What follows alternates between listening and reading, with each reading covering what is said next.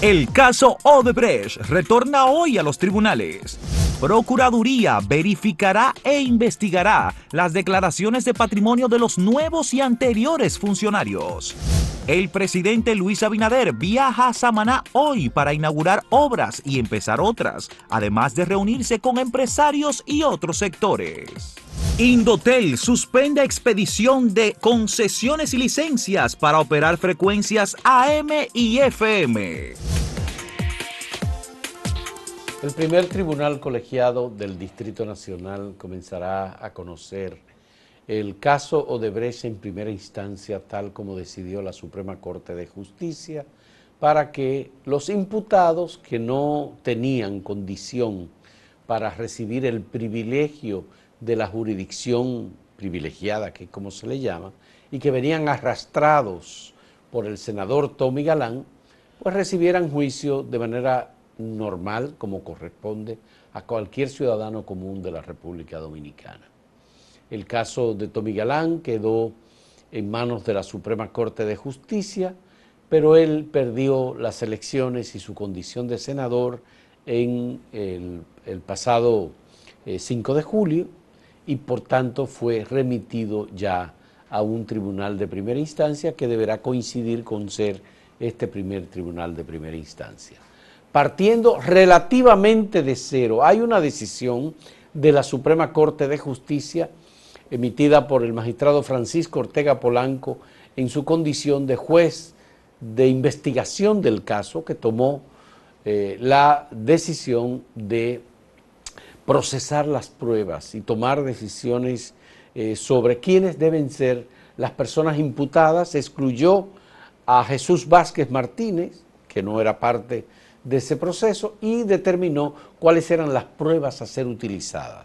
De manera que en primera instancia hay unas normas que deberán seguirse partiendo de la sentencia de Francisco Ortega Polanco sobre el caso Odebrecht. ¿Quién lleva la acusación? La lleva el Ministerio Público, ahora encabezado por la magistrada Miriam Germán Brito. Es un elemento nuevo, además de que es un tribunal colegiado el que va a conocer en primera instancia todo este proceso y la magistrada Miriam Germán Brito se inhibió ella como procuradora general, pero designó fiscales para dar continuidad a este proceso. Es decir, como hubo apertura del proceso, la magistrada Miriam Germán Brito, la Procuraduría General de la República, no puede ahora tomar el expediente y ampliarlo. Tiene que dejarlo tal y como lo presentó el Ministerio Público. Pero además, porque cuando ella fue juez de la Suprema, ella emitió algunas consideraciones sobre la forma en que se había elaborado ese expediente. Y entiende que como ella tiene un punto de vista, lo más serio y correcto es que ella se inhiba completamente de, ver ese caso. De... Bueno, pues eso es un elemento valiosísimo para nosotros, de aprendizaje incluso, porque la Procuraduría General de la República es el ente acusador. La Procuraduría General de la República es quien lleva la denuncia o es quien lleva el caso o la teoría del caso para que los jueces del tribunal colegiado verifiquen si tienes razón o no tienes razón.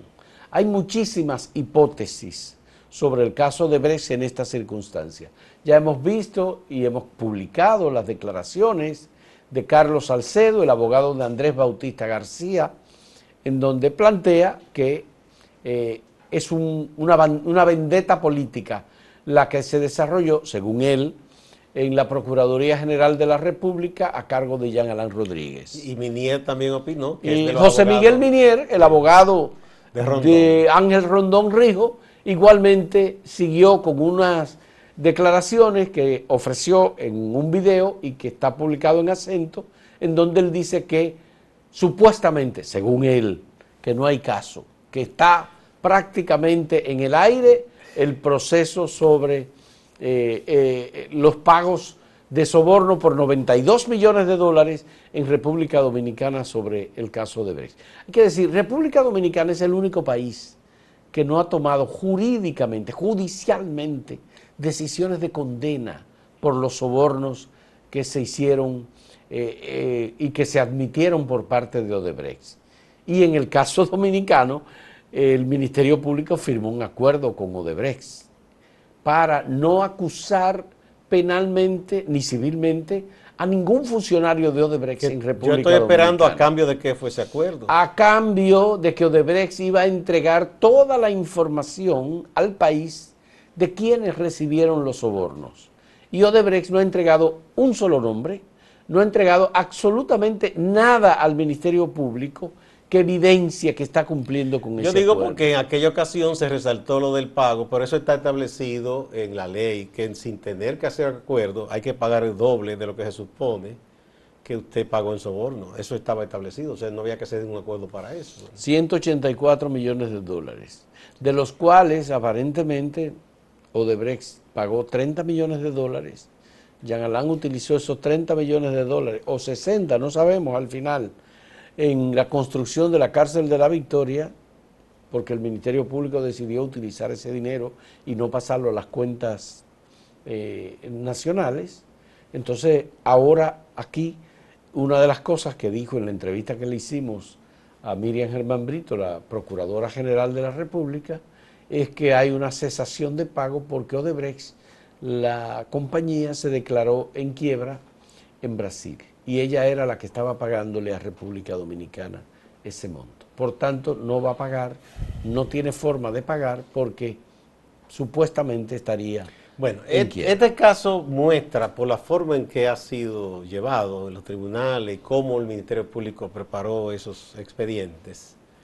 Eh, aunque hay gente muy valiosa en el Ministerio Público que se esforzó por tratar de hacer las cosas bien, pero sabíamos toda la, presión que había y quien estaba a la cabeza, que era una persona que estaba ahí para fines políticos, evidentemente. Eh, es casi, eh, ya esto es historia en otro país y aquí todavía eso está ahí y yo no, no estoy optimista de lo que puede ocurrir ahí. Yo creo que eso va a ser un balde de agua fría, eso va a ser un gran desencanto para mucha gente, porque la forma en que eso se hizo para que saliera mal. Y que el expediente tiene unos cuantos, son cinco los imputados, nunca se hizo una negociación con el principal imputado Ángel Rondón para que él pudiera, por ejemplo, eh, revelar a quién entregaba el dinero del soborno. Porque aquí el punto clave, durante mucho tiempo estuvimos diciéndolo, es Ángel Rondón. Sí, pero Porque Ángel Rondón entregaba es que el hay que probarle el soborno. Está Porque, bien. porque él puede decir, no, no, mire, a tal partido yo le di tanto. Ahora, yo, no- yo no teoría- soborné a nadie, yo aporté a una campaña. La teoría de Ángel Rondón es que él no sabía a quién se entregaba el dinero. Que eh, Marcos Cruz Vasconcelo le decía, mira, págale eso a fulano de tal. Y él no sabía a quién se lo pagaba y él hacía la transferencia de dinero. Desde una cuenta de él. Bueno, en el extranjero. No, no, sí, así Entonces, es fácil, eso- porque lo que es detectar dónde está esa cuenta y quién es el que iba y buscaba el dinero o Entonces, transfería otra cuenta. Obviamente eso no es creíble. Por tanto, hacía falta que el Ministerio Público... A mí me llamó muchísimo la atención cuando Ángel Rondón lo interrogaron durante un periodo de nueve horas. Y del interrogatorio, cuando presentaron el interrogatorio, eran tres páginas. Capacidad de síntesis. Pero que te digo, hay que probar, probar, probar eh, el ilícito del soborno. Porque él puede argumentar, o sea, colocándose uno, y, y estos abogados son muy buenos, todos los que están ahí. Él puede argumentar, sí, es verdad, a Juan Pérez yo le di tantos millones, ahora yo no lo soborné, yo le aporté a la campaña. Como dijo Temito, que le sí, hubo tantos millones, pero eso fue un dinero para las campañas del Ahora, PLD. los sobornos se La pagaron- del 12 y la del... Sí. Los y sobornos y se pagaron entre el, 2000. do- entre el 2001 y el 2014, según la denuncia, ¿verdad? El único imputado legislador fue Tommy Galán. Fue Tommy Galán, de verdad, el único que recibió dinero en el Congreso Es- Nacional esa de es una de las flaquezas de esa acusación que mucha gente ha dicho, porque se sabe incluso que él no fue presidente del Senado y muchísimas cosas. Hay mucha gente tuvo ahí, tuvo responsabilidad por esos contratos.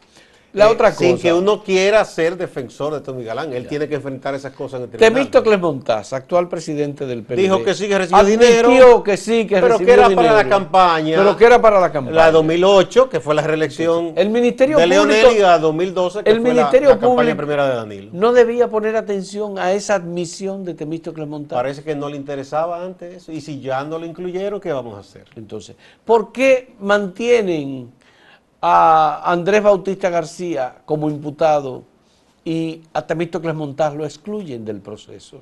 No, hay obviamente que ahí hubo una situación política, eso, eso está más que dicho. Igual ahí metieron una barbaridad, Bernardo Castellano, que lo sacaron antes de ir a, la corte, porque eso fue un abuso. Ya, y la otra pregunta que se desprende, ¿es verdad lo que dijo el Ministerio Público de que Punta Catalina no fue afectada por el soborno como lo fueron las anteriores Pero no fue el Ministerio Público nada más, fue una comisión de notables que le dieron... No, pero el Ministerio Público es el que tenía el brazo legal Sí, pero no, parece que se lo quitaron porque hicieron una cosa que no tiene fundamento legal, un grupo de notables, y después el relator de esos notables terminó siendo el que administraba ese proyecto, el economista Jaime Ariti Escuder. Eh, y ahí se le dio la bendición, ahí se le dio el bautismo, la confirmación y todo ese proyecto, diciendo que eso estaba limpio completamente. eso me parece el famoso audio que nunca apareció. Ya. Eh, a propósito del inicio de este juicio en un tribunal colegiado de primera instancia, nosotros hacemos un llamado hoy en el editorial de acento a que se tenga mucho cuidado, mucha cautela en la administración que tú lo acabas de mencionar de Punta Catalina. Serafín Canario, presidente del Grupo Canario, que ganó la licitación para la prueba Verope de Punta Catalina, para determinar si era recibible o no Punta Catalina, por parte del consorcio que construyó la planta, o las dos plantas. No debe emitir ninguna declaración de recibimiento, porque eso va a exonerar a Odebrecht de la responsabilidad frente a esa planta y a sus socios. Vamos a una pausa, antes vamos a ver la pregunta del día de hoy. La viceministra Dilia Leticia Jorge Mera no viola, su ley, no viola la ley con su mensaje de apertura a la diversidad sexual. ¿Usted la apoya? ¿Por qué?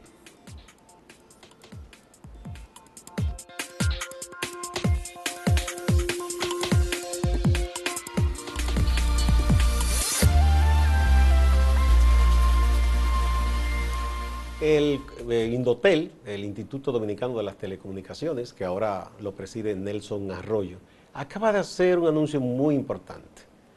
Eh, van a revisar todo esto de las concesiones de la frecuencia eh, radiales de AM y FM, porque aquí, hay que decirlo, en los últimos eh, ocho años, o 16 años, mejor dicho, hubo una piñata con eso.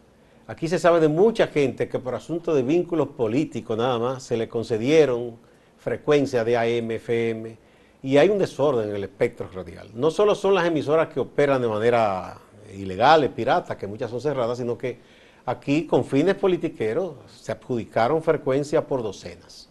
Y frecuencias que estaban en manos de empresas de bancos y como esos bancos colapsaron, Luego eso pasó al control directo del Estado. Con todo eso se jugó la política y la politiquería. Entonces, qué bueno que se haga esa revisión de arriba abajo. Y, que, y que además se, tenga lo que, se haga lo que se tenga que hacer. Hay gente que no eh, tiene derecho sobre frecuencia que está explotando o la ha arrendado, lo que fuere. Todo eso hay que organizarlo muy bien. Porque no es posible que un grupo se haga con el control de todo el espectro radiofónico. Bueno, Gustavo, aquí hay que tomar en cuenta lo siguiente. El Indotel tiene lo que se conoce como el Plan Nacional de Asignación de Frecuencias, que es un plan que no solamente abarca eh, la frecuencia de radio y de televisión también, porque está el tema de la sí, en este caso es de la radio que ya están hablando. Sino también que abarca todo el tema de las frecuencias en las que operan las compañías de telecomunicaciones que ofrecen servicios de telecomunicaciones en el país. Son prestadoras de servicios y utilizan para el Internet, el 4G, el 5G, la banda ancha se utiliza eh, como parte de ese plan de asignación de frecuencia que tiene el Indotel, que debe regular y que debe poner orden ahí. Obviamente que hay mucha gente que ha hecho negocios ampliamente y que se ha hecho multimillonaria. En estos 16 años fue una piñata. Fue una verdadera piñata. Lo que pasó también es que en el caso de la radio específicamente, y el Plan Nacional de Asignación de Frecuencia, existen muchas emisoras y muchos individuos que han operado frecuencias de manera ilegal, especialmente en el interior del país. Y esas frecuencias ilegales se han eh, utilizado con fines políticos también. Y no se le ha puesto la mano y hay negocios. Cada vez que hay elecciones, las famosas cadenas de un candidato. obviamente, eso hay que limpiarlo. Ahora, ¿quién fue el gran beneficiario de la asignación de frecuencias, por un lado, y por otro lado, del uso ilegal de las frecuencias existentes? Obviamente, el Partido de la Liberación Dominicana el Indotel está desafiado a poner orden en ese plan de asignación de frecuencia y a revisar todas las decisiones, por lo menos una buena parte de las decisiones que se adoptaron, algunas de las cuales son controversiales y están sujetas a discusión sobre la legalidad o no en cómo se hicieron esas asignaciones. Bueno, porque hay muchísimos casos que la forma en que se hicieron, una eh, hace interrupción a la otra y todo eso. es un desorden completo. Aquí, por supuesto, que es muchísimo, muchísimo lo que hay que hacer. Pero en, este gobierno tienen el compromiso y tienen la responsabilidad. Lo primero es, dice que está, congelada la asignación, entonces debe revisarse todo y después, si es que hace falta. Pero ya Indotel ha cerrado en esta administración por eso, un grupo importante de emisoras ilegales. pero además de eso, congelar las nuevas asignaciones porque hay gente que las tenía ilegal y estaba diligenciando que se le legalizara todo eso y no. Pero la otra cosa es que todas las frecuencias son propiedad del Estado y el Estado es una lo que hace es una concesión de esa frecuencia porque sobre ellas hay una soberanía en el sentido de que si el Estado las necesita por razones estratégicas de seguridad nacional, por una situación de emergencia o lo que fuere, es el Estado el que puede administrar y decidir quién las usa o no y el uso que se le da. Entonces, aquí, por supuesto, hay un Estado democrático y de derecho, como dice la Constitución de la República, pero ese es un tema en el que el gobierno dominicano necesita hilar fino y con cuidado porque tampoco eh, puede el Estado eh, atropellar derechos ya adquiridos no se trata, con los que tienen legalmente no, no, Eso es otra cosa, porque aquí se sabe, hay radiodifusores profesionales de muchísimos años. Y luego hay un proceso que han hecho las cosas bien. de optimización como consecuencia del adelanto tecnológico, Gustavo. El Estado Dominicano ha decidido unos sistemas para eh, el uso y maximización de las frecuencias. Y ese esa regulación, por supuesto, que tiene que ser aceptada por los que la usan. Sí. Pauta, hay que decir antes de que nos eh, vayamos a la pausa también que hoy el presidente Luis Abinader, siguiendo con los recorridos y reuniones en regiones y provincias, eh, desde donde despacha asuntos de gobierno, estará hoy en Samaná. Y es muy importante. Samaná ha sido un polo turístico con un grandísimo potencial que no ha arrancado, no ha despegado como se esperaba. En un momento hubo un gran boom porque se, estaba expandiendo eh, la inversión de gente local y extranjera y el llamado turismo inmobiliario parecía que iba a ser la gran meca dominicana de ese turismo, pero hubo inconvenientes, ha habido inconvenientes, se sabe de los problemas que hay con gente que de manera ilegal se ha hecho con la usurpación de títulos de tierra, los problemas que ha habido en las terrenas, en las galeras, todo eso. Mira. Y bueno, qué bueno que el presidente vaya ahí, va a inaugurar ya una planta de tratamiento de residuos. Al mismo tiempo también va a comenzar eh, la construcción de una carretera que se estaba esperando y va a reunirse con sectores importantes del empresariado y la producción de Samaná. Bueno, Gustavo, ahí el clúster turístico de Samaná y las terrenas tiene eh, muchísimas propuestas en mano y ha estado eh, presentándola. Una de las primeras, apoyada incluso por el senador Pedro Catrén. Fue el que la presentó en el Senado. Fue el, tema de racionalizar el cobro del peaje en el Boulevard Turístico del Revisar eso. Revisar eso, señores. En 23 kilómetros que hay desde el peaje de Rincón de Molinillo hasta eh, las terrenas son 23 kilómetros. ¿Y cuánto hay ¿Tú sabes cuánto hay que pagar? 700 pesos hay que pagar por un paso nada más por esa carretera.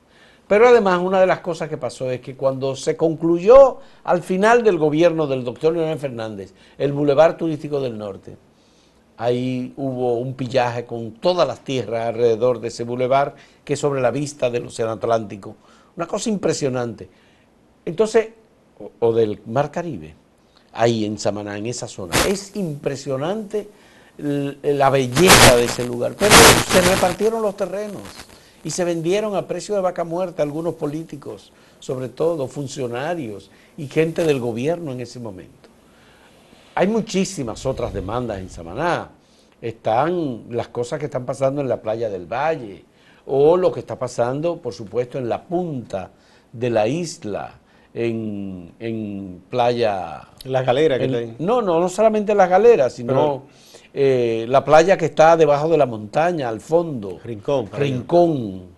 Es una, una de las mejores playas esa, de Esa provincia, que es una bahía completa, debe ser reorganizada, debe ser reorganizada, todo ordenado, porque yo creo que tiene un potencial extraordinario. Hay muchos conflictos. Samaná tiene una, yo digo, ventaja comparativa en relación con los demás polos de aquí. ¿Cuál? Bueno, que además de la belleza de la playa, eh, la parte verde es impresionante, la belleza. ahí esas montañas y esas cosas. Eh, claro, algunos funcionarios, y, tengo que recordar ahí a Miguel Bessi Nicasio, que no solamente fue senador, a Espino, que también fue senador, eh, eh, Espino fue el que compartió dos años con, el que con Milton Ray, aquel lío que se inventaron de dos y dos. Eh, ahí hay muchísima gente que ha tenido mucha influencia. Bueno, Pedro, el actual senador, Pedro Catrín, conoce muy bien todo eso. Él está viviendo en la terrena hace mucho tiempo y trabajando. Hay que decir que él no es de Samaná, pero él se quedó vivir no, no, pero él tenía, él tenía parientes allá. Tiene parientes. tiene su oficina de abogados allá y bueno, todo el mundo Y vive hace muchos años en Samaná. A Pedro. Eh, eso es importantísimo que el presidente vaya y ayude a la reorganización y al mejoramiento de las condiciones para el despegue de Samaná como polo turístico. Vamos a motivar la pregunta de nuevo. La pregunta de nuevo. Ir a la pausa y venir Ustedes saben que ha habido un debate sobre la viceministra Dilia Leticia Jorge Mera. No viola la ley con su mensaje de apertura a la diversidad. ¿Usted la apoya? ¿Y por qué? A través de Acento TV y Acento Diario en redes sociales, en Twitter, YouTube y en Facebook. Esperamos recibir sus consideraciones.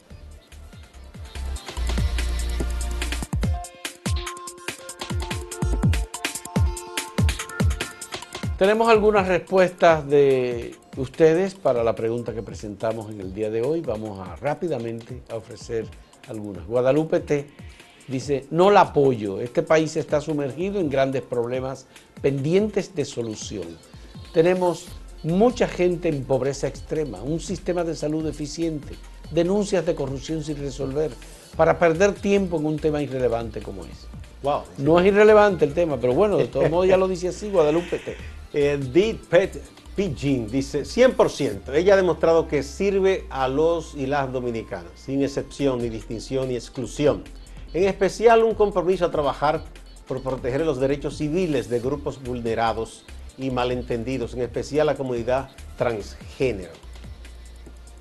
La siguiente es de Alexis de Jesús. Claro que sí, la apoyo totalmente.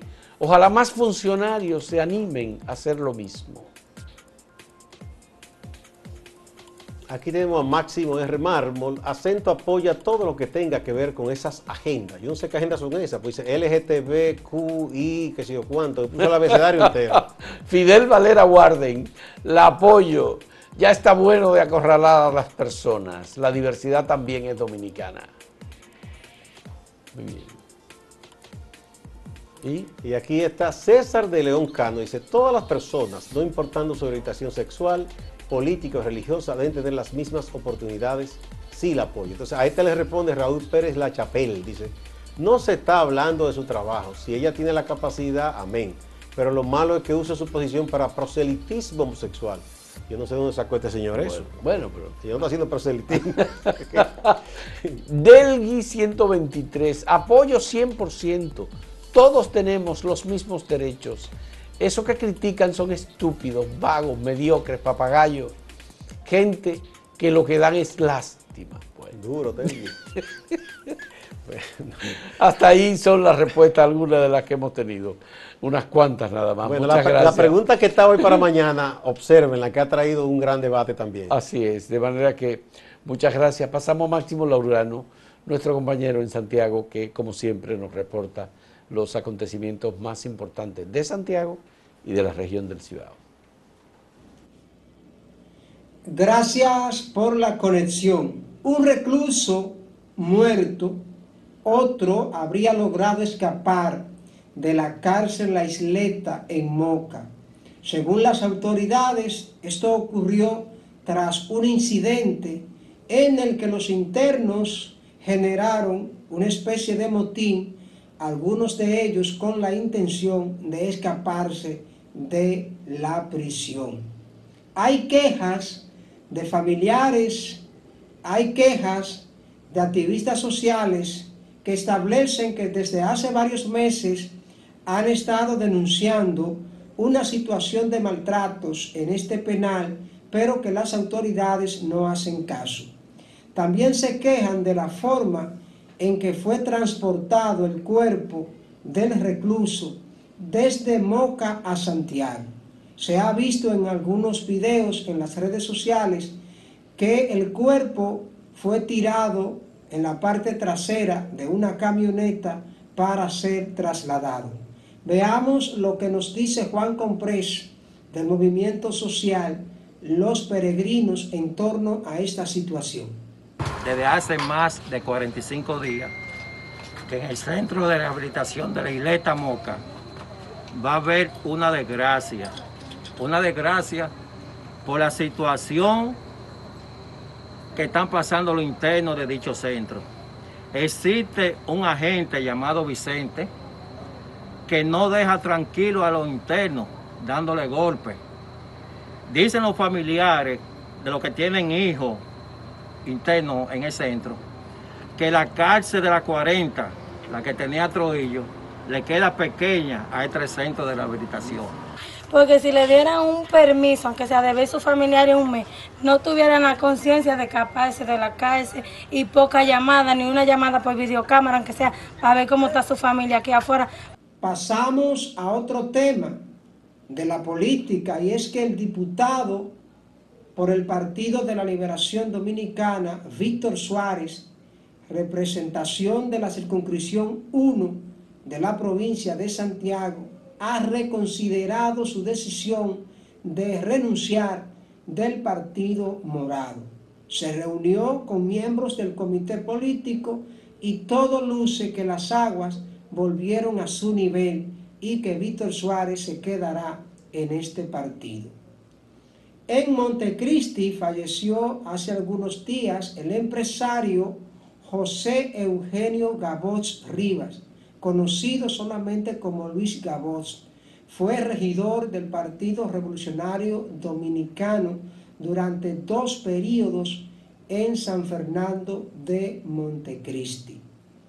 Aplazaron para el 21 de febrero una de las audiencias que se sigue a la Corporación de Acueducto y Alcantarillado de Santiago, Corazán, y su exdirector general, Silvio Durán, por los daños causados a familiares, a familias del sector de Bellavista, donde las explosiones de las tuberías de agua potable han causado inundaciones y daños a muchas viviendas. Ya son dos audiencias que se han aplazado, una para el 11 de noviembre y esta para el 21 de febrero. En ambos casos, los querellantes, sus abogados, están buscando que las audiencias se hagan de manera presencial para que los imputados puedan comparecer.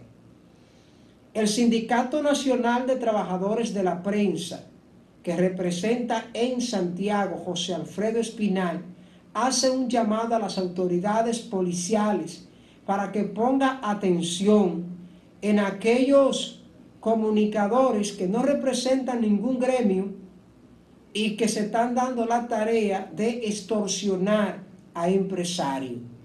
Van a una empresa, graban, luego le dicen que su empresa tiene un problema A o un problema B y le exigen dinero a cambio para ellos no hacer la denuncia en sus respectivos medios. Alfredo Espinal está haciendo el llamado a raíz de que un empresario hizo una denuncia al respecto en estos días recientes. Distante pero pendiente de la actualidad noticiosa desde Santiago y la región del Cibao. Manténgase con la programación de Acento TV.